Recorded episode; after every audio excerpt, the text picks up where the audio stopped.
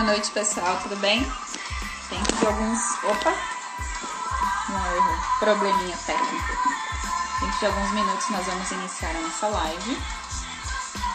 Eu vou, como a gente sempre faz, na primeira etapa, a gente entra no ar aqui com um colaborador da Ômega. Hoje é o Thiago Martins, que eu já vou chamar de alguns minutos. Ele vai falar um pouquinho sobre o trabalho dele na Ômega. E na sequência a gente já entra com o Paulo Quinelato. Dar mais um minutinho, a gente já inicia.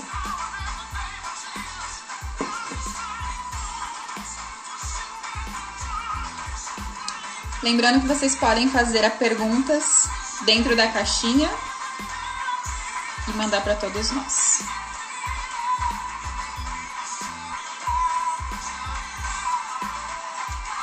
Boa noite a todo mundo. Rodrigo, Thiago, Kevin, Arilson, Fernanda, Marcos, Bianca, Renato, Sebastião, Mário, Davi.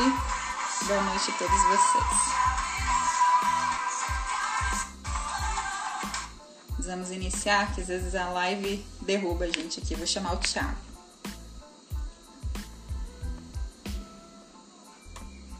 Boa noite.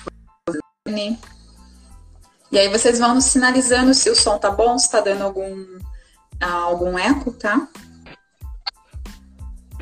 Boa noite, Thiago, tudo bem? Boa noite,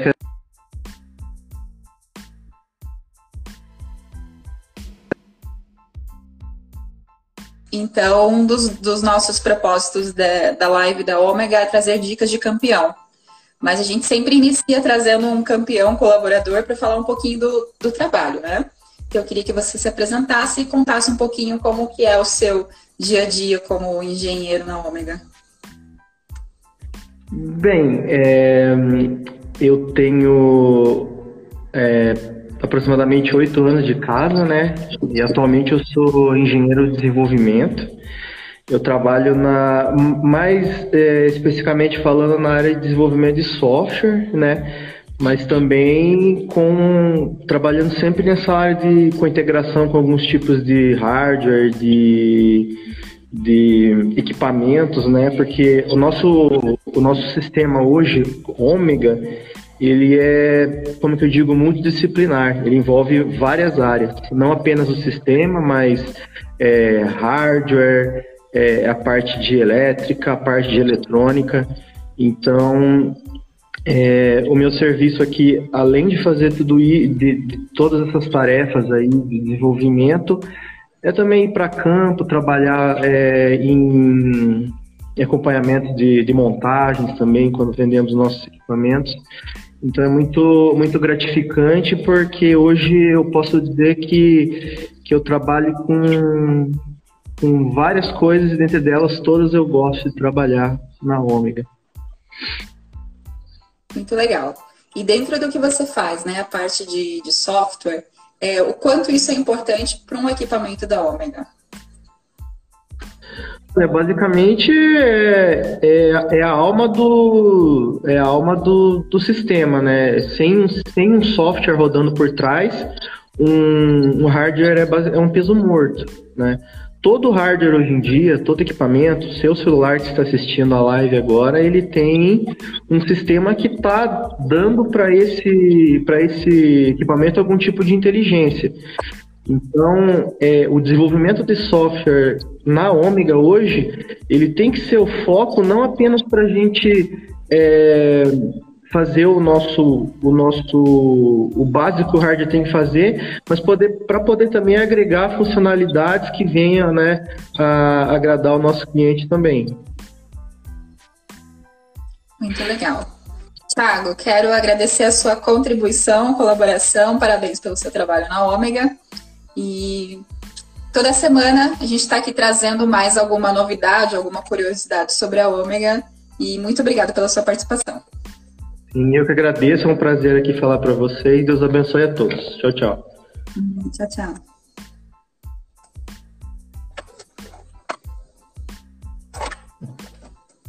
Você vai ter que. Eu só vou dar uma ajeitada aqui no meu cabo, gente, e já vamos entrar com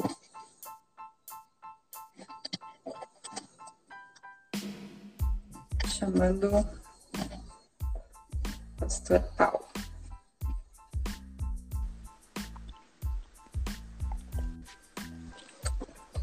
Boa noite. Boa noite.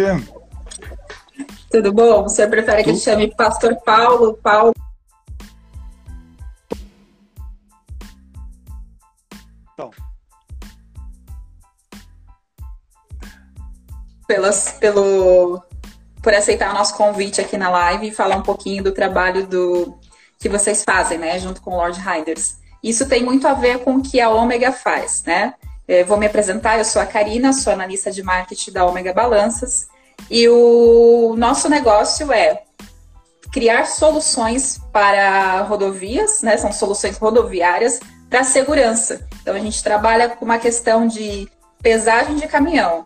Às vezes a pessoa pensa assim, mas pesagem, o que, que é isso, né? Quando, até, até que ponto isso é importante para mim? Bem, é importante para a manutenção das estradas, né? E todo mundo, em algum momento, vai utilizar uma estrada. E hoje a gente quer falar um pouquinho sobre isso, né? Sobre segurança. Vocês trabalham, vocês estão direto ali nessa questão de, de motociclistas, desculpa, motociclistas e tudo mais. Então a gente vai bater um papo sobre isso. Então eu queria que o senhor se apresentasse, falasse um pouquinho do Lord Riders. Então, tá bom. Então, eu sou o Paulo Quinelato, né? Eu sou pastor da Igreja Metodista, mas também sou um dos diretores do Lord Riders Motoclube, tá? Ele é, ele é um motoclube como outro qualquer, tá? mas que tem uma missão, né? Desde a sua criação, desde a fundação, desde a sua fundação, que é a ideia de uma missão e muitas vidas, tá? Nós entendemos que hoje em dia, tá, o motociclista ele, ele é uma das principais vítimas do trânsito. Até se nós olharmos as estatísticas aqui de Curitiba, você vai ter um, um número alarmante que morre muito mais motociclistas do que mesmo pedestres. Tá? Então, tem, partindo desse pressuposto, nós entendemos que boa parte desses acidentes que acabam decorrendo óbitos de motociclistas são em, em função de falta de alguma, alguma técnica ou outra de pilotagem defensiva que ajude o motociclista a se defender nesse trânsito selvagem. Né? E como quando você tira a carteira, você é avaliado em algumas, alguns detalhes, mas não é avaliado ou não é instruído na prática para uma pilotagem mais técnica, com mais macetes, com mais é, conhecimento para tentar evitar o acidente. Então, é, nós olhamos para o mercado, olhamos para situações que nós havíamos, que encontramos na, na situação atual, Percebemos que há alguns cursos de pilotagem defensivo, mas todos pagos, né? em valores que variam entre 600, mil, até, até mais de 2 mil reais. E em cima disso, nós tínhamos, nós tínhamos uma ideia, um sonho de podermos é, ministrar gratuitamente tá? para motociclistas, qualquer, de qualquer cilindrada, de qualquer é, com qualquer motocicleta, um curso que possibilitasse de uma forma prática ele aprender técnicas para ajudar ele na prevenção de acidentes. Então esse é o foco principal, né? Vamos dizer assim, do Lord Riders, né? Nós temos uma, uma conotação, somos motoclubes cristãos, tudo bem, né? Também nessa ideia que a gente tem de, de que Cristo é uma solução para a vida, né?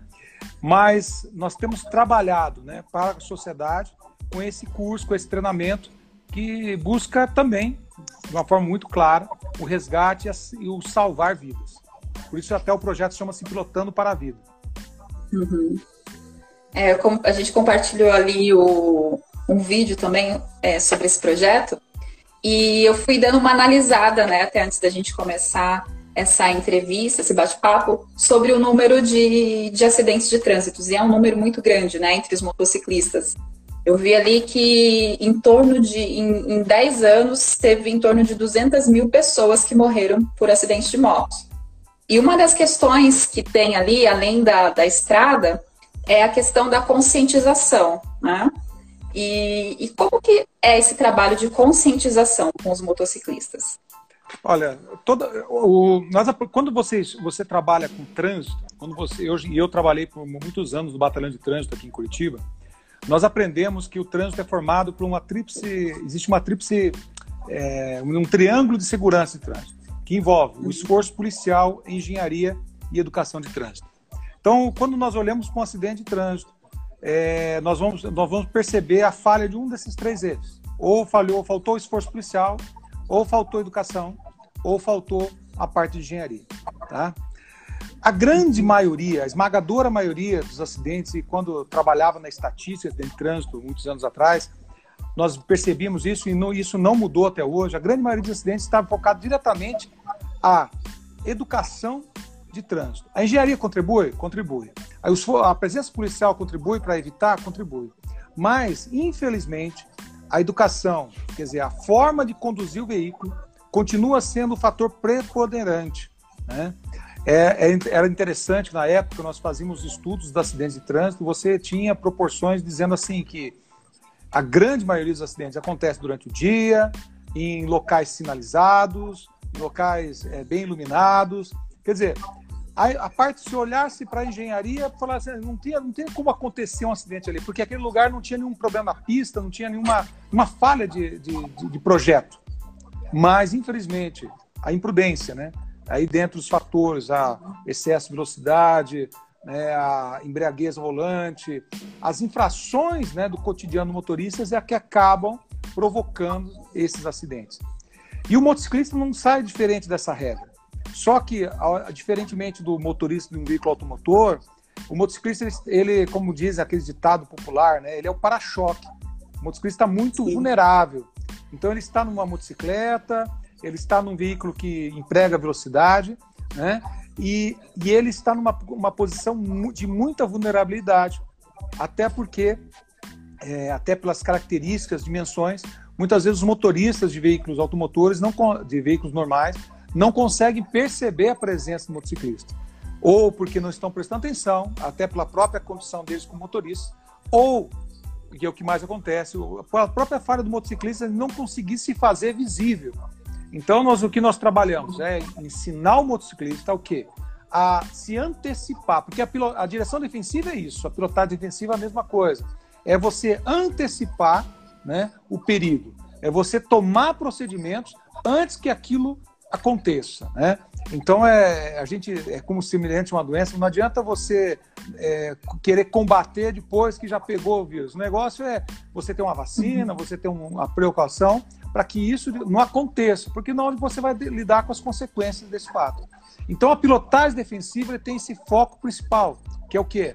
É você dotar o motociclista de conhecimento, de técnicas, para que ele possa se antecipar ao perigo, observando, pilotando de uma forma mais prudente, diminuindo velocidade, é, tomando mais cuidado nos corredores, né, fazendo tudo aquilo que é necessário né, para que ele possa preservar sua própria vida. E considerando essas questões de, de prevenção, né, porque a gente verifica que o fator humano é o mais responsável por esses acidentes. É, a gente fala muito sobre educação e, e, essa questão de educar desde pequeno. É, você acha que essa, essa questão de conscientização, principalmente no trânsito, a gente tem um número muito grande de mortes no trânsito, independente, né, seja motociclista, veículos, pedestres, é, se existe, se seria necessário criar é, políticas ou, ou, algum tipo de acesso para que isso seja implementado desde a infância, só que não como uma maneira de é, ah, no maio, a gente teve o Maio Amarelo, né, mês passado, que falou sobre, sobre segurança, mas não só em Maio Amarelo, Maio Amarelo, mas ter ali como uma educação constante sobre isso, sobre essa, essa, essa segurança no trânsito. Acho que isso é uma coisa que valeria, que para o futuro seria melhor, evitaria menos acidentes? Olha, eu desde a da época que eu trabalhei, agora eu já estou afastado do, da Polícia Militar e do Batalhão de Trânsito há, muito, há muitos anos, né? Mas eu sei dos esforços deles no tocante a essa preocupação na educação da criança, tá? Existe um trabalho né, de, de buscar introduzir de uma forma interdisciplinar o trânsito no cotidiano das crianças. Nós percebemos, por exemplo, existem escolas que fazem visitação ao batalhão de trânsito, a escola de trânsito do DR. Então, essas crianças, quando vão nesses locais, elas são instruídas, são passadas recomendações, são passadas informações para que é, comece já desde pequeno essa, essa visão da questão do que do comportamento dele no trânsito. Porque assim, a criança ela é imitadora, ela vê o que o pai faz e tende a imitá-lo na continuidade. Se o pai é imprudente no trânsito, se o pai avança o sinal vermelho, se o pai ele não respeita o pedestre, se o pai é, xinga o outro motorista, a tendência dessa criança é imitá-lo mais à frente, quando ela for motorista. Nós sabemos disso, nós vemos essa questão, mas também vemos que muitas crianças, quando têm o acesso desde o início, com essa questão de civilidade, né, de cidadania, né, não é nem civilidade, mas uhum. questão de cidadania, da importância, do respeito, essa criança começa a se comportar de uma forma diferente, chamando a atenção do pai. Eu já vi situações como essa, a criança faz o, ele participa da escolinha de trânsito. Ela, no, tempos atrás, ela recebia um bloco de, de auto-infração. Aí ele ia com o bloquinho dela para dentro do carro, viu o pai fazendo infração e entregava um, uma multinha para o pai, né? Dentro do carro. Isso já aconteceu. Não sei se, tem, se as pessoas continuam fazendo esse tipo de, de ações. Mas o que? Nós já estamos. A criança já começa a desenvolver uma, uma cultura. É como, por exemplo, o pai que coloca, que exige que seu filho use cinto de segurança. Ele se acostuma com aquilo. E quando entra no carro, vai usar o cinto. O pai que coloca o filho sempre com o capacete em cima da moto. Quando ele chegar no momento e for pilotar, aquilo já está automatizado nele. Então ele vai usar o capacete. Então a gente aprende muito por espelhamento. Então a questão da educação desde a infância é primordial. Queremos, é, gostaria muito assim de ver mais é, ações de interdisciplinaridade da, dessa questão do trânsito nas escolas. Com certeza nós teríamos motoristas ainda melhores. Muito bem. O Davi fez uma pergunta e até foi uma pesquisa que eu fiz aqui. Ele perguntou como educar motoqueiros de delivery. E eu verifiquei ali que com a, a desde que começou, né, toda a, a quarentena e, a, e, essa restrição, o número de, de serviços de aplicativos de entrega de comida aumentou muito né, pelo menos 126%.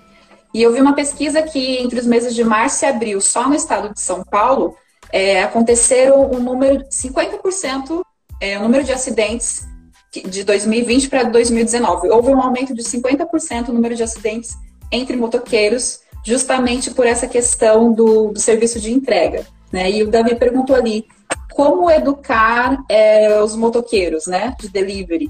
porque ali eles têm, eles trabalham com pressão, trabalham com é, uma grande concorrência, uma série de coisas, né, que são difíceis.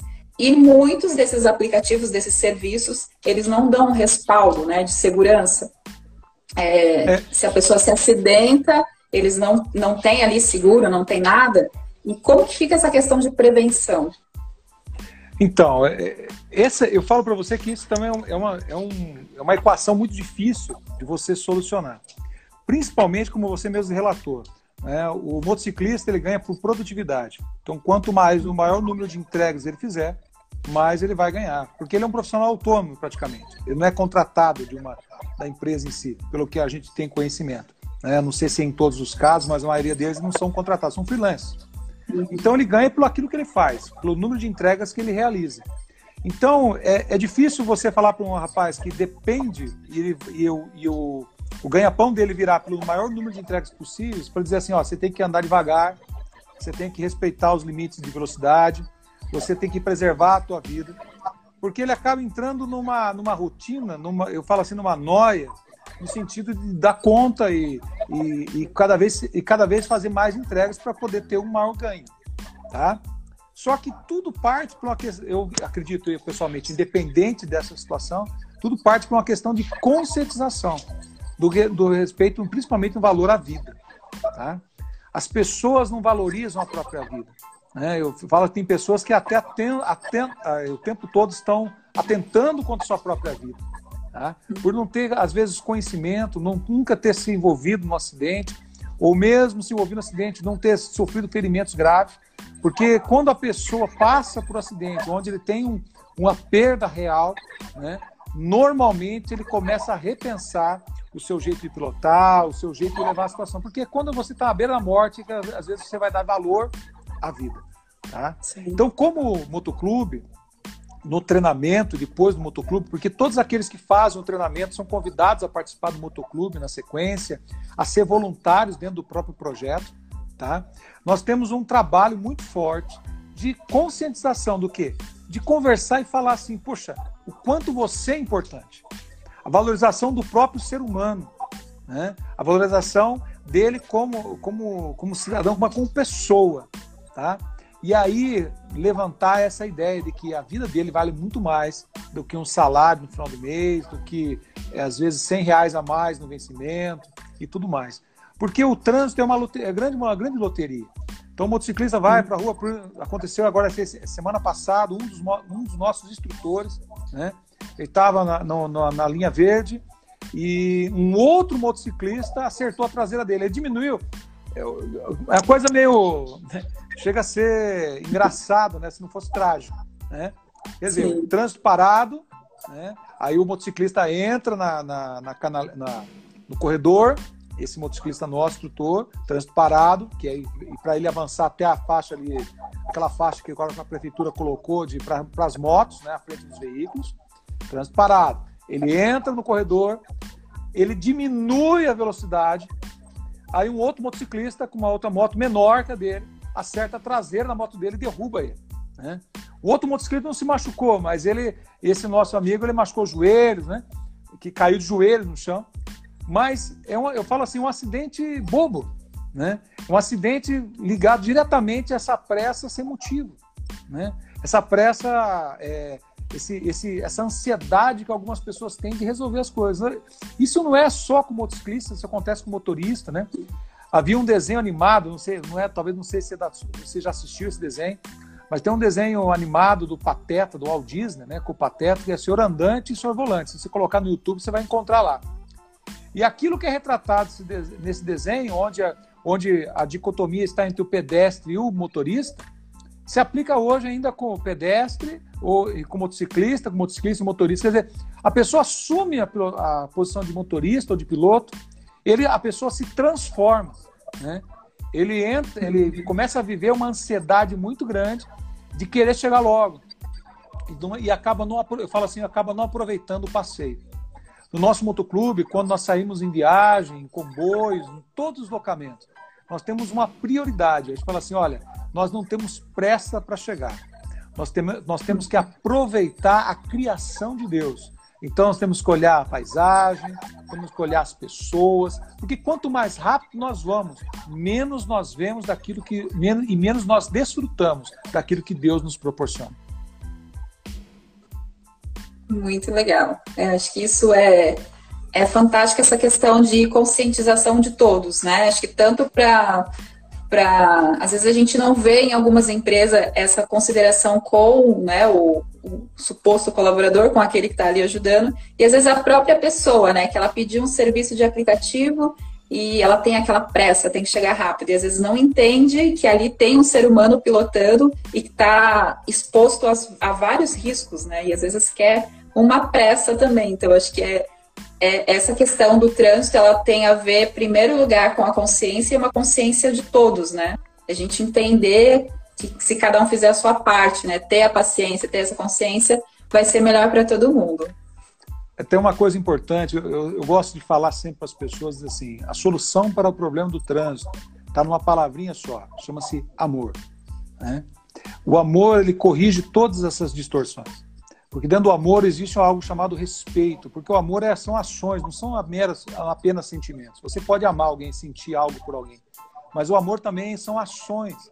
E quando nós aplicamos o respeito, a bondade, a paciência, como norte do nosso comportamento e estendendo a isso tanto no trânsito como nas relações humanas, você acaba com todos esses problemas. O patrão que ama o seu, seu funcionário não vai colocar ele no lugar em situação de risco. O patrão que respeita o seu motociclista, ele não vai exigir dele algo que ele sabe que vai ser prejudicial a ele. O motociclista que respeita, ele vai se cuidar pelo amor próprio, vai se cuidar também dos terceiros que estão à sua volta, vai pensar nos seus familiares. Quer dizer, o amor ele conecta. Eu, aí, eu, como pastor, eu entendo que Jesus conecta essa situação, ele transforma vidas, transforma caráter, transforma modos de pensar, transforma comportamentos. Porque cristianismo não é só uma ideia utópica, mística. Cristianismo é uma ação prática onde o amor é o carro-chefe. Né? Então, quando nós amamos, quando nós adotamos isso como princípio de vida, muda tudo. Tudo muda quando nós mudamos. então, muda o nosso comportamento, muda a nossa forma de encarar situações, muda a nossa forma de nos relacionar. E isso é uma, eu, gera uma, eu falo, uma corrente do bem. Né? Então, o, aquele que pede o, a, o, o, a comida né, no iFood, ou sei lá qual que é o mecanismo que ele vai pedir a comida dele, ele pediu a comida, ele vai ter paciência para guardar esse motociclista entregar a comida dele. O empregador vai ter, vai receber o pedido, vai fazer com capricho e vai avisar o, o cliente e vai falar motociclista, cara, respeite a sinalização e eu vou te pagar por isso, né? Eu vou pagar mais para você se você respeitar as normas de trânsito, entende? E o motociclista vai falar assim: nossa, eu vou guardar minha vida e vou cuidar daqueles que estão à minha volta. Eu vou deixar aquele carro passar, eu vou deixar o pedestre terminar de atravessar a rua. Eu vou cuidar da minha vida porque eu tenho uma família em casa me aguardando. Então, é algo que vai que contagia, mas falta muito amor na nossa sociedade. A gente pode ver pelos últimos, últimos fatos acontecidos no Brasil agora nesses últimos dias, como a gente vê essa falta de amor de ambos os lados, de todos os lados. Né? A gente não consegue mais ouvir opiniões diferentes, não conseguimos mais ser tolerantes com as vidas das pessoas, e isso se reflete em todas as áreas, infelizmente também no trânsito, onde essa intolerância, mais do que nunca, tira vidas, né? Tira vidas. O trânsito mata. Hoje temos lá o, hoje nós temos lá o Covid-19 que está assustando a gente. Mas eu vou dizer para você, como você já colocou alguns números, se você for ver os números do trânsito, tá? por muito tempo, ele esteve em primeiro lugar no, na, no ceifar de vidas. Morrem muito mais pessoas assassinadas no trânsito do que assassinadas por arma de fogo, por exemplo. É uma realidade bem triste, né? E agora Sim. pensando nessa, nessa questão é, de futuro, né, de tudo que a gente está vivendo, e a, e a, ideia né, é que isso mude muito mais. Ontem mesmo, é, numa reunião de empresa, até o Thiago, que abriu a live aqui, estava falando, a gente fez um comentário rápido sobre os carros autônomos, né? E isso já tem sido testado em vários países. E aí eu fico pensando, moto possivelmente não vai ser autônoma, né? Mas o que que. Mas já tem, viu? isso vai. Já tem? Ah, não tinha conhecimento já tem, disso. Já, já, já, tem. Se você procurar no YouTube, você vai ver uma, uma BMW lá que, que anda sem, sem piloto. Então, que serve para é equilíbrio, inclusive. Mas é protótipo. Uhum. Uhum. Mas a gente pensando em tudo isso, o que que nessa mudança, né, essas, esses novos testes, tudo que está implementando na, na, na, tecnologia, se a tendência é que isso mude esses cenários, né, de acidentes no trânsito, ou a tendência é piorar, o que que você tem alguma reflexão sobre isso? Olha, eu sinceramente eu não cheguei a pensar sobre essa situação, né? Mas é, refletindo agora rapidamente, eu percebo assim que eu, é uma perda para nós, nós, né? Tudo bem que nós estamos entrando, nós estamos né, ouvindo, lido notícias, né? Que essa nova geração que está aí, nessas né, mais, mais jovens, não estão tendo mais interesse por veículo automotor, né? Com o advento do, dos Ubers, né? E de, desses aplicativos de, de, de carona, então as pessoas muitas vezes elas estão se é, deixando de, de comprar veículos, né? é, e usando esse tipo de transporte que está muito ba mais barato do que, manter, do que manter um carro. Então usa o transporte público, né? Ou usa esses aplicativos de, de, de carona, de, de, de, transporte. Mas assim, existe algo que, que a minha geração é, tem muito forte, que é essa, esse domínio, essa, essa possibilidade de você dar o destino, você ter o controle do seu veículo. Eu não sei quanto tempo demorará para todo mundo virar passageiro. Né? Isso talvez aconteça. Mas enquanto isso não acontece, é, o acidente sempre vai estar presente, em razão dessas questões de comportamento. Quando você coloca a máquina, se realmente você, nós conseguimos colocar a máquina para dominar tudo e programar tudo bonitinho, provavelmente diminui os acidentes. Tá? Porque aí você o carro vai andar na velocidade limite, quer dizer, tira o homem do circuito, uhum. né, tira o ser humano, aí você acaba com o problema, uhum. teoricamente. Tá? A tendência é diminuir, tá ok? Mas eu, olha, sinceramente, eu gostaria que isso não acontecesse. O que eu gostaria mesmo é que o ser humano, nós, eu e você, todos nós aqui, nós aprendêssemos a olhar para o lugar certo, transformássemos nossos corações de uma forma a verdadeiramente amar, respeitar, né? ter esse coração bondoso. Que aí você vai olhar para aquele motorista que, que entrou na tua frente e fechou, você vai falar assim, olha, vá em paz, Deus te abençoe, de verdade, né? Quer dizer, você vai, você não vai se importar, né? É interessante, né? Jesus ele fala assim, né? Os humilhados sendo exaltados. Né? Ele sempre coloca aquela ideia assim dele mesmo, né? Que se humilhou, né? Porque quando a gente se humilha, a gente evita a encrenca. Então, quando até mesmo na condição, quando você recua, você evita a encrenca. Quando você se antecipa, você evita o acidente. Então, isso que tem que mudar é o nosso coração, o nosso jeito de encarar as situações à nossa volta, o nosso jeito de ser ser humano. E é isso que nós fazemos no Pilotando para a Vida.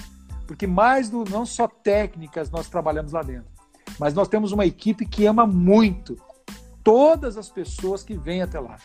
O nosso treinamento, eu falo assim, ele começa para o aluno às 8 da manhã. Para nós, começa às 5 horas da manhã. Na verdade, começa na quinta-feira. Na verdade, começa um mês antes, quando a gente planeja tudo. Então, a gente, desde o chamamento, né, de cada dos, dos daqueles que, que vão participar, no, no, no, trabalho que a gente tem na nossa religiosidade, de interceder para essas vidas que vão treinar, na, no, nas 5 horas da manhã do sábado, onde a gente já se reúne para tomar café, buscar os equipamentos, montar as pistas e principalmente depois quando nós acolhemos as vidas. E se você perguntar para aqueles que passaram do pilotão para a vida, o, o, grande, o grande legado que eles vão dizer assim, olha, aprendi técnica de pilotagem, mas pensa num, num povo gente boa, pensa no pessoal que ama, que se doa, entende? Então esse é o nosso legado, esse é a nossa, a nossa cara, nosso jeito de fazer as coisas. Né? Nós realmente se importamos por cada vida que chega lá. E olha, eu digo para você, já apareceu gente lá que malemar, né, já com carteira, porque não habilitado não pode fazer o curso. Mas tem gente que outra pessoa teve que trazer a moto da pessoa até o treinamento, certo? E que tinha trauma, medo de andar de moto, né, apesar de ser habilitado. E saiu de lá um novo, novo piloto. Nós temos uma menina dentro do grupo nosso, a Adriana, até está na live aí, está acompanhando, a Adriana Cleto. Essa menina, outro dia, ela publicou lá uma cena, uma filmagem que fizeram dela na pista onde ela caiu. Né? E, eu, e essa menina hoje, ela é uma das nossas instrutoras, né? Ela, ela tem, ela vai para, nós vamos fazer um, uma reciclagem, nós vamos fazer um, um, treinamento agora na Honda em São Paulo, no final do mês, né, num curso de instrutores da Honda, para aperfeiçoar o nosso pessoal, né, para deixá-los ainda mais capacitados para fazer esse trabalho técnico. Né, e ela está indo para lá. Né, uma pessoa que há um ano, um ano e pouquinho atrás, ela não mal e mal conseguia sair de casa com a moto.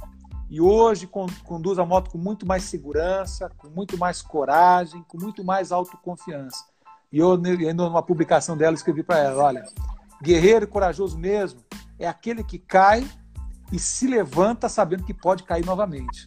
E não tem medo disso. Quer dizer, a gente luta. Então, o Pilotando para a Vida ele é um trabalho que, que quer o quê? Abraçar vidas, né?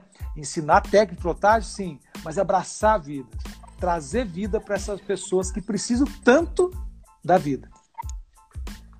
Isso é muito legal.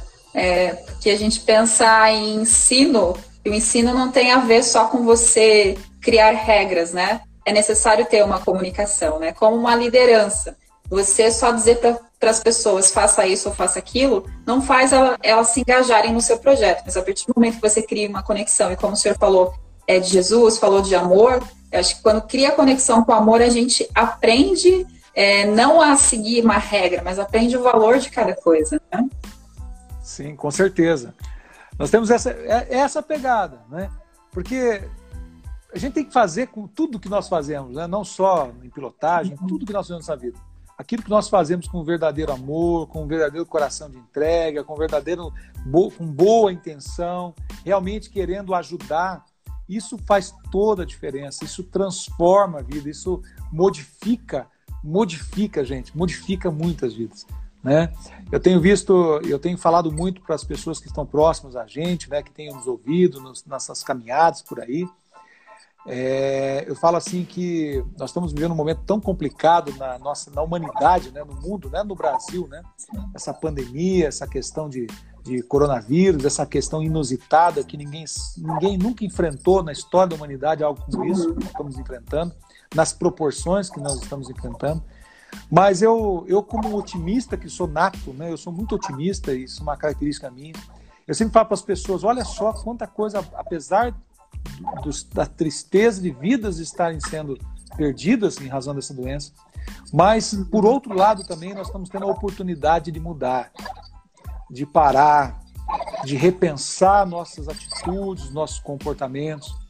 Nós no Motoclube nós estamos nos repensando nesse tempo, que em razão dessa pandemia nós tivemos que parar com nossos treinamentos nesses últimos meses, né? Já foi três meses sem fazer um treinamento. Nós já, nós já atingimos mais de 550 pessoas nesses treinamentos. Infelizmente, nós estamos nesse, nessa, nessa pausa né, obrigatória. Mas, assim, nós estamos aproveitando, estamos em pausa, estamos parados, mas, quer dizer, estamos estacionados pela, pela circunstância, mas não estamos parados em nosso coração, em nossa mente, em nossas atitudes. Né? É, porque nós não podemos, na verdade, nós temos que mudar, nós temos que voltar diferentes, nós temos que voltar novos porque isso faz a diferença na nossa sociedade. Nós, se nós tivéssemos essa conscientização, entendeu? Se nós tivéssemos esse, esse real, essa real intenção no nosso coração de, de mudarmos a partir, de, a partir de nós mesmos, gente, nós estaríamos vivendo um lugar muito melhor. E eu tenho certeza e plena convicção que esses números aí que você viu, falou, de, de, de proporções gigantescas de morte no trânsito, não estaria acontecendo nem um terço, nem um décimo disso aí. É verdade. A gente pontuou bastante essa questão da, da, da, da falha humana, né? É, eu, vi, eu vi que o Lord Riders também, vocês saem pelas estradas, né, em comboio e vão para outras cidades com a missão, né, que vocês têm. Como que vocês enxergam a, a atual, é, como eu posso dizer, infraestrutura, seja rodovia, seja vias, porque isso é um fator que, que também causa muitos acidentes. E como que é isso para vocês? Como que vocês enxergam esse cenário assim que a gente vê nas estradas do Brasil? Olha, é, eu vou falar da onde eu rodei, né? E onde eu rodei, eu, eu, eu falo assim que nós estamos com uma tudo, tudo pode ser melhor, tá? Uhum. É, a gente falar assim que tá tudo perfeito, aí é, é, é utopia, é utópico, tá? Tudo pode ser melhorado. Mas olhando para as estradas do Paraná, principalmente, que é onde nós mais rodamos nesse tempo, tá? nós vemos sempre um crescimento e uma evolução. Tá? Pelo menos nas principais vias de acesso, nas principais rotas de, de, para o interior do estado, né? quando nós pensamos a 277, que vai para Foz do Iguaçu, quando nós pensamos nas 376, que vai para a região norte do Paraná. Né? Nas vias onde nós temos rodado, nós temos visto, visto gradativamente melhorias sendo feitas. Então, acredito que nós estamos num bom caminho. As mudanças não, não conseguem, esse tipo de mudança, principalmente quando nós pensamos em infraestrutura, não é algo que, que muda da noite para o dia. Depende de políticas sérias de, de investimento. Né? E por muito tempo nós, nós só usávamos o investimento público para isso. E hoje então, está surgindo muitas parcerias público-privadas, né? situações que, que efetivamente têm mostrado resultados muito bons na melhoria das condições do Estado. Tá? Pensando no Paraná, nós estamos evoluindo, estamos, estamos indo, eu digo assim que estamos indo muito bem. Né? Eu, eu li ó, uma coisa do, do programa de governo do atual governador, do Ratinho Júnior, e eu vejo que ele tem uma preocupação muito grande nessa estruturação, nesse aperfeiçoamento da infraestrutura do Estado. E eu acredito que continuando essas políticas públicas e com, visando essas parcerias, né? essa coisa de, de crescer, de, de, acredito que nós vamos em breve estar ainda melhores do que estamos. Mas estou muito feliz, viu? A gente consegue ir para a estrada e, e, sentir até certo ponto seguro, uma engenharia boa. O que precisa melhorar ainda é o motorista. Esse é o mais complicado. Super. É importante, né? E, e, sobre essas observações, né, a gente tem é, realidades do Paraná, né, tem crescido nisso. São Paulo, a gente vê que tem um número grande de rodovias é, que, que tem uma infraestrutura melhor. Mas a sociedade como um todo, não só o motociclista, mas quem dirige, pedestre, é, existe algum posicionamento que é interessante para cobrar com que essas infraestruturas sejam melhores? Eu acho que agora, nesse momento que nós estamos vivendo, tá, não, não há muito o que falar, não há muito o que cobrar em termos de infraestrutura. Eu acho que hoje é assim. Hoje o foco é outro. Né? E nós, é, no, eu imagino que dentro do Estado está acontecendo o que aconteceu dentro do nosso motoclube. Em dezembro do ano passado, nós sentamos, fizemos todo um planejamento para o ano 2020. Esse planejamento, infelizmente, ele, teve, ele vai estar sendo modificado por completo. Quer dizer, tudo aquilo que nós tínhamos idealizado, as viagens, os, os treinamentos, a, a dinâmica de, de, de, de, vamos dizer assim, de ampliação do nosso projeto, tudo isso não vai ser executado. Tá? Quer dizer, a situação atual do nosso do mundo, é, ele zerou todas as possibilidades. Por outro lado, isso dá a, a, a capacidade, dá a condição de fazer-se novos planos, discutir novas prioridades. Né? Nós vimos, numa, vamos dizer assim, um efeito numa bola de neve, né? tudo meio, meio que uhum. rolo, rolo compressor. Né? Tudo aquela coisa vai acontecendo e às vezes nós não paramos. Então, como eu disse agora há pouco, é uma grande oportunidade nós pararmos e re, nos repensarmos como cidadãos, como sociedade, né? e dentro disso é, levar essas informações, levar essa situação, esses anseios para os órgãos governamentais. Né? Eu acredito que não é só a queixa, né? Às vezes a gente gosta muito de reclamar das coisas, mas somos, uhum. somos muito incipientes no tocante a, a propor soluções. Né? Eu acho que nós precisamos propor soluções. Nós temos que nos debruçar sobre o problema. Não é se eximir, nós não podemos nos eximir da responsabilidade como cidadãos desse país de fazer a nossa contribuição para a melhoria do, do, do, contexto como um todo. Né? Então, é, menos, menos é, como fala assim, menos murmuração, né? menos uhum. mimimi, né? e mais o que? Visão estratégica, olha, até uma coisa interessante, né? E talvez isso ilustre essa, uma, de uma forma mais clara isso. Dentro do treinamento, nós ensinamos os motociclistas em uma das estações que se você olha para o obstáculo, é para o obstáculo que você vai. Né? Nós temos a moto, ela, ela, principalmente a motocicleta, mas isso acontece no veículo, no carro no, também. Mas na motocicleta isso é mais visível. Se você está pilotando, para onde você olhar é para onde você vai com a motocicleta, porque ela é como um prolongamento do seu corpo. Então, se você tem um buraco à frente, se você olhar para aquele buraco, e no buraco você vai entrar com a moto. Né? Uhum. Então, nós, nós trazemos isso para a nossa vida dizendo o seguinte: enquanto você estiver olhando para os problemas, são para os problemas que você vai. É para no buraco que você vai cair. Agora, se você olhar para a solução do problema, você muda o itinerário. Você vai começar a caminhar para a solução. Nós temos que olhar para a saída da emergência e não para a emergência. Nós temos que olhar para um rumo que nós precisamos tomar e não para o buraco que está à nossa frente. Né? A palavra de Deus fala assim: olho para o alto, da onde virá o socorro. Né? Meu socorro vem do Senhor. Então, olho para onde? Para onde eu estou olhando? Né? É interessante que a palavra fala que Jesus é a luz do mundo. Então, ele está dizendo: olha para onde? Olha para o alto, olha para a luz. Olhe para a saída, e a saída dos nossos problemas está em Cristo, está no seu amor. E é esse caminho que, com, através desse olhar, desse óculos de Jesus, nós podemos olhar para as circunstâncias que estão à nossa volta, olhar para as estradas, olhar para o trânsito, olhar para os comportamentos, olhar para tudo que está à nossa volta. E eu, eu tenho certeza, com, esse, com esses óculos de Jesus, nós vamos encontrar saída para tudo. E aí fica simples. Quando você olha a saída, você encontra soluções. Aí você pode chegar no, ao seu representante, o seu deputado, o seu vereador, o seu prefeito, o seu governador, presidente, não importa quem seja. Você vai colocar uma proposta exequível, pensada, é, é, balizada, entendeu? Onde você não vai ficar se queixando do buraco, mas você vai apontar como você vai tapar aquele buraco, ou como você vai se desviar daquele buraco, ou como você vai dar uma solução para que as pessoas não caiam naquele buraco. É triste, né? E é Mas é tem bom. gente que cai. Né? É triste que tem gente que cai no buraco e quer que os outros caiam também, né? Já viu isso aí? Né? É verdade. Ou às vezes quer tapar o buraco só para si, né? E, e, essa questão é de você pensar, como você falou do amor, é pensar no coletivo, né? não é colocar alguém no poder ou criar uma proposta que vai beneficiar só a si ou sua família ou alguém ali, mas beneficiar todos. Né? E para a é gente falar sobre o Lord Riders, eu vi que vocês, que foi fundado em 2015, e eu queria, você falou bastante do projeto Pilotando Vidas, né? Mas dos demais projetos do, do Lord Rider, quando vocês viajam e, e, e tem cursos, por que, que foi criado o Lord Riders, né? Vocês têm um... É, são cristãos e motociclistas, né? Uhum. Mas me explica por que vocês... Por que foi criado, né? Qual que é a grande definição disso? Tá. Lord Rider significa cavaleiro do Senhor, tá?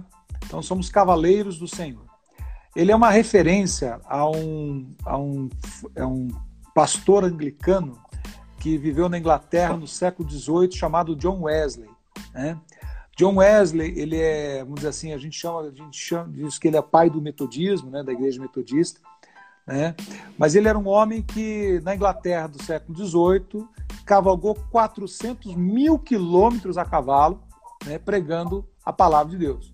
Né?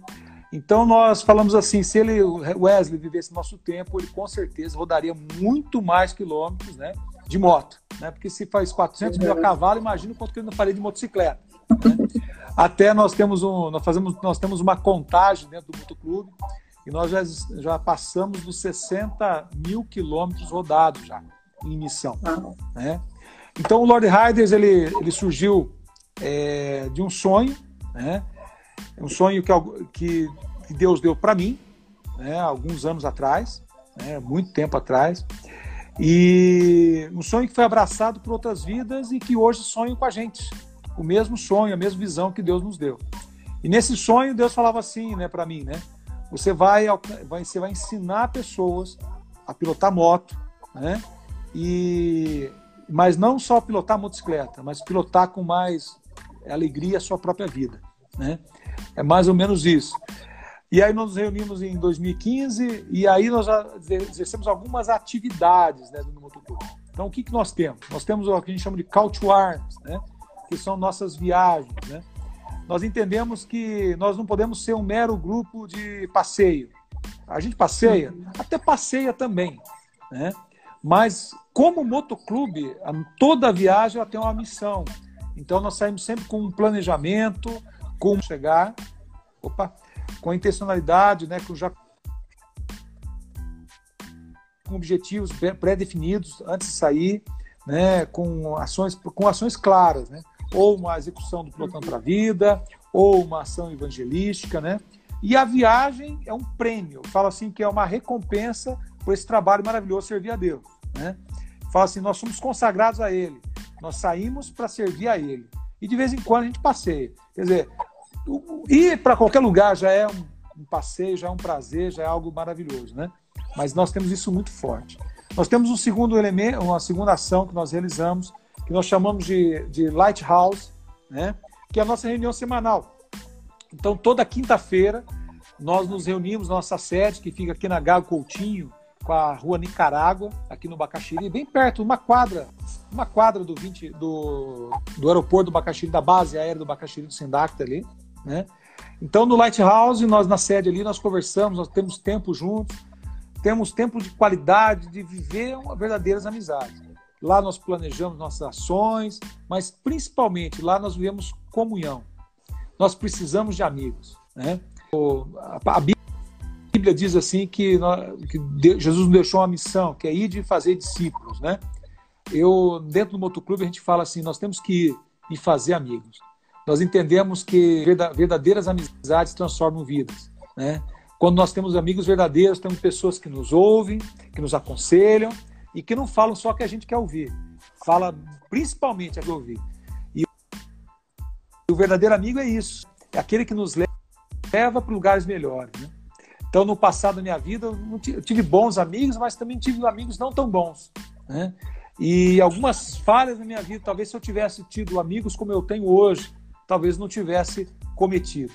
Então, quando a gente tem pessoas que realmente se importam com a gente, isso faz toda a diferença. Então, além do to Arms, que é as viagens, nós temos esse Lighthouse, que é essa, essa integração né, de estar junto. E outra ação que nós fazemos também são ações de doação de sangue. Né? Então, como motoclube, nós entendemos que a, as pessoas, né, elas precisam, né, é, vítimas de acidente precisam de, é, de, sangue. Então, nós falamos assim, vamos, como nós, é, é, pequena ação, né, vamos dizer assim, não somos tão grandes assim, mas entendemos que toda pequena ação ela pode fazer uma grande diferença para as vidas. E nós temos mais também um, regramento dentro do motoclube, né, um compromisso que todo rider de colete fechado, como a pessoa que é. Nós temos a condição daquele que está chegando, né? Temos os amigos do rider, temos o prospect, nós temos o, o a gente chama meio colete, o aspirante a rider, né?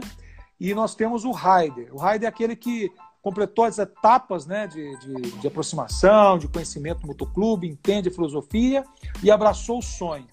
Nós temos assim um compromisso voluntário, que pra, mas é para ser rider tem que assumir esse compromisso de nós não bebermos. Nós somos abstêmios de álcool, porque sabemos né, que o álcool hoje é um grande fator de acidente de trânsito.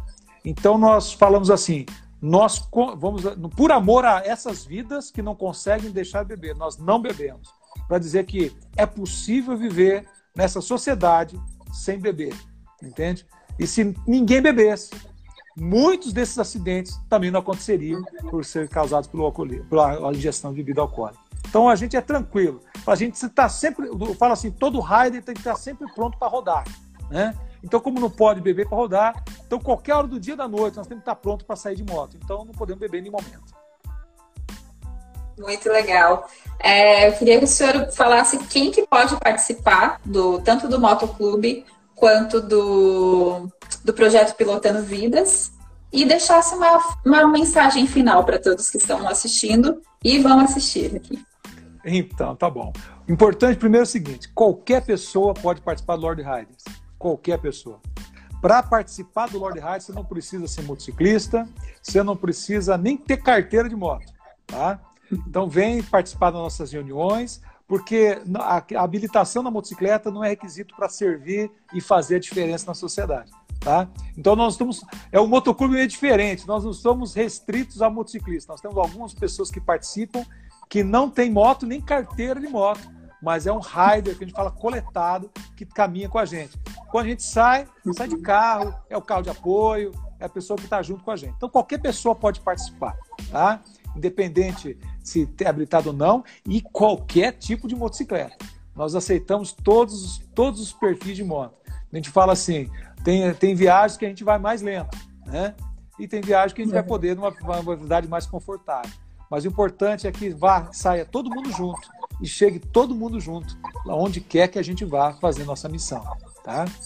Já o projeto Pilotão para a Vida, para você fazer o, o, o, treinamento, você precisa ser motociclista habilitado e tem que, no dia do treinamento, estar com uma motocicleta, tá? Estar com a sua própria motocicleta, ou se você quiser emprestar uma motocicleta que esteja em condições, você pode fazer o treinamento. Mas você precisa necessariamente ser habilitado. E feito o treinamento, todos aqueles que fazem o treinamento ou que participam do Lord Hard são convidados naturalmente a participar do trabalho como no, no projeto. Tá? Inclusive, o nosso projeto está aberto para contribuições, está tá aberto para apoios. Nós temos apoiadores, né? nós temos a Adrenalina Motos, o Heloísio, que é um apoiador desde o início do projeto, é o que patrocina todos os lanches. Porque o, o treinamento é muito bom. Tem lanchinho, uhum. tem coisa, ó, é coisa elitizada, gente. Eu, eu falo, eu falo para as pessoas que o, participar do treinamento, quando você se inscreve e é chamado para o treinamento, você está ganhando uma bolsa de mais de mil reais, tá? Porque um treinamento similar ao nosso não vai encontrar por menos mil reais aí fora. Então, uma bolsa que eu falo assim, que a gente presenteia as vidas da nossa cidade. Então, você pode, a pessoa pode participar como motociclista fazendo isso ou como voluntário depois, né? As empresas podem participar também. Então, a balança, já fica o convite para a Balança Ômega. Se você tem funcionário colaborador que é motociclista, você pode contratar o Lord Riders para ministrar um treinamento corporativo. E porque 100% do recurso volta se reverte para a manutenção do projeto porque o nosso motoclube não tem, eh, não tem, é, não tem mensalidade. Entende? Porque nós não queremos criar nenhum obstáculo à pessoa participar do motoclube. Então a gente precisa do quê? De doações, de parcerias. E eu tenho falado assim, para o motociclista pessoa física, o treinamento sempre vai ser gratuito. Mas se a sua empresa, qualquer empresa que estiver nos ouvindo, quiser treinar seu funcionário para que ele não sofra um acidente de trabalho vindo para o trabalho de moto, tá? Uhum. invista no teu profissional. Não é tão caro, porque é muito mais barato do que, vamos dizer assim, muito mais barato do que pagar, né, do que ficar sem um funcionário dentro do teu, do teu trabalho, Sim. sem a mão de obra. Né? Então, fica aí a, a sugestão, né? Eu tive que fazer, né? Fala assim, o jabá, né? Fazer a propaganda, porque nós precisamos de apoiador, porque é um projeto, é uma ação, né? É uma, uma causa, certo? Uma causa que tem esse contexto social também e todos podem fazer diferença. Tendo ser apoiador pessoa física, pessoa jurídica, ou quero contratar o Lord Hard para fazer um treinamento corporativo, fazer uma palestra corporativa de trânsito, a gente está à disposição para isso, de conscientização, né? Nós estamos e, e mais do que tudo, né? Nós estamos aqui para servir. Esse é o, é o, ponto principal, tá? Então, Lord Hard, qualquer pessoa, pilotando para a vida, você tem que ser habilitado para fazer o treinamento. Para trabalhar, vem estar tá no Lord Riders, caminha com a gente que você vai estar tá trabalhando no projeto. Né? O Lord Riders faz inscrição pela uma fanpage né, do Facebook, tem a, arroba Lord MC, e no Pilotando para Vida, arroba Pilotando para Vida, né, a pessoa entra lá, se cadastra, é gratuito, faz lá o treinamento e vai ser muita benção. E você falou para deixar uma mensagem, né? Então, se você me permitir, Isso. eu queria orar pelas vidas que estão nos assistindo. Pode ser? Sim, eu ia te pedir isso também. Antes, isso. a gente vai compartilhar, sim, aqui é, todo esse projeto. A gente vai co colocar aqui nas nossas redes. E até os colaboradores da Ômega, o pessoal de RH, já estão ouvindo isso já para ter ideias para levar, sim, essa palestra, porque é, é necessário, né, para todo mundo. Mas o senhor fica à vontade para falar, orar, como quiser. Então, tá bom. Ó, é, eu vou falar, antes de orar, eu vou dizer assim algo que para mim é fundamental. Você que está me ouvindo, que está nos assistindo agora, guarda isso no teu coração. Olha para saída. Deixa o problema de lado. Olha para a solução. E a solução chama-se Jesus Cristo de Nazaré. Amém? Deixa eu orar com você. Obrigado, Deus. Obrigado, Senhor, por essa oportunidade, Pai. Nós estarmos aqui nessa live, Pai, nessa, nessa empresa maravilhosa, Pai, que abriu espaço, Pai, para ouvir de um projeto, Pai, que eu sei que veio do trono do Senhor. E eu peço, Deus, em nome de Jesus, Pai, esteja tocando cada vida que nos ouviu, Pai, que nos ouvirá, Pai, que nos verá, Pai, não importa, Pai. Toca essas vidas, Pai, de uma forma sobrenatural e façam que eles possam perceber e sentir, Pai, esse amor que nós sentimos pelo Senhor e esse amor que nós irradiamos e sentimos pelas vidas que o Senhor nos confia, Pai. Ajuda-nos, ó Pai, a permanecermos firmes no propósito que o Senhor tem colocado para nós, Pai. Nos ajude, Pai, a perseguir esses sonhos do Senhor, esse sonho de ver vidas salvas, Pai, vidas reconstruídas, vidas transformadas, ó Pai, de forma a poder olhar para as pessoas que estão à nossa volta, Pai, e verdadeiramente expressar amor, Pai. Nós queremos amar, Pai. Só que precisamos da tua ajuda. Então nos ajude, Pai, a sermos diferentes, a amarmos verdadeiramente e podermos fazer a diferença onde quer que estejamos. É o que eu oro, Pai, clamando a tua bênção, a tua proteção sobre cada vida que aqui esteve, Pai. Sobre da Karina, Pai, da Kelly. Um abraço, Kelly. Sobre cada pessoa que nos ouviu. No nome santo de Jesus. Amém. Obrigado. A gente está quase saindo do ar. Muito obrigado, pastor.